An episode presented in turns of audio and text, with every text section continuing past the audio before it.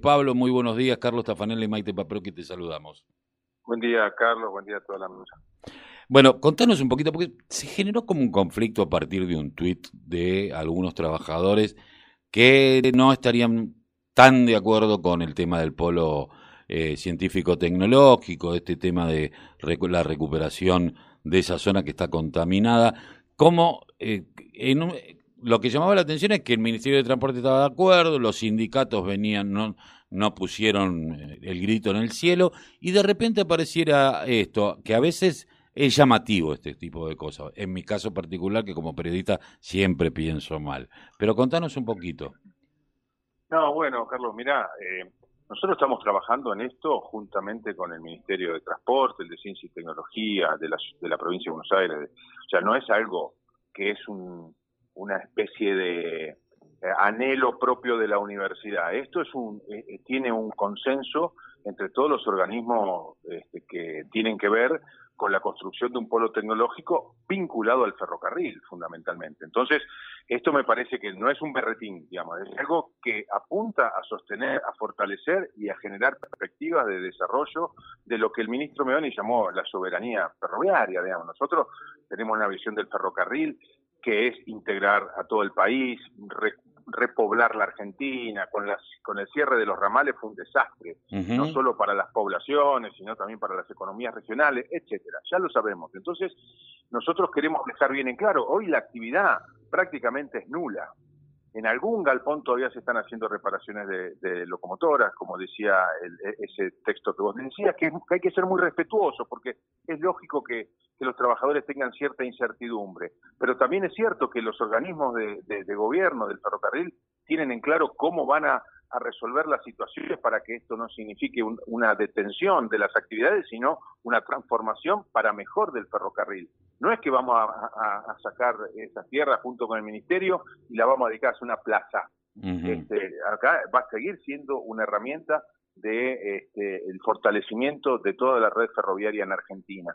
Y entonces este, entendemos eh, muchas veces que, que haya esos temores, quizás todavía al, interior del ministerio no, no sea, este, quizás porque todavía estamos en, progreso del trabajo y de la definición de los grandes ejes de esta actividad, pero yo diría, por ejemplo, una actividad que hoy se desarrolla, que es usar las vías para este, el movimiento de los coches, eso se va a seguir usando, digamos, no, no hay, este, no se va a alambrar, digamos, en términos de que no se va a permitir dejar. Ahora, hay algo, eh, dejar hacer las cosas, ¿no? Pero por, otro lado hay que tomar conciencia del daño ambiental que eso está generando.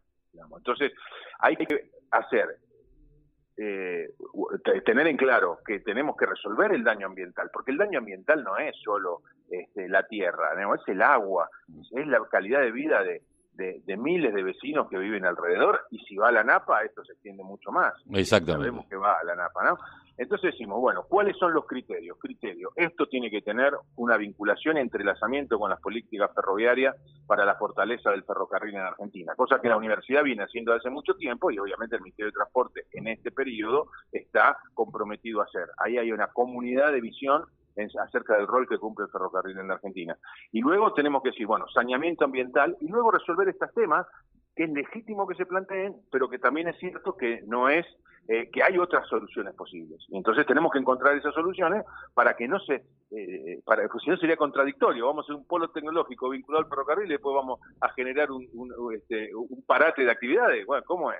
Claro. Si, se hace el polo tecnológico, vamos a buscar que esas actividades se sigan desarrollando y que los trabajadores este, tienen que estar eh, tranquilos y confiados en un gobierno, me parece, como estamos todos, que apunta a, recuperar una infraestructura al servicio del desarrollo nacional, social, territorial de la Argentina. Entonces, digo, nada va a ir en contra de esos principios que creo que los compartimos todos los trabajadores y todas las trabajadoras de la Argentina. O sea que este, me parece que hay que llevar serenidad, esto no es una puja por un cacho de tierra, esto es un proyecto que eh, tiende al desarrollo y al fortalecimiento del ferrocarril, de la región, de la zona, a ser amigable con el ambiente y a, tener una estructura que pueda también en otros ámbitos a generar empresarialidad. Nosotros desde la universidad hemos contribuido con informes técnicos hechos por estudiantes y docentes de rehabilitación del ramal de Aldo Bonzi, de Ezeiza, del provincial, este, también eh, tenemos proyectos de desarrollo de una cadena de, producción de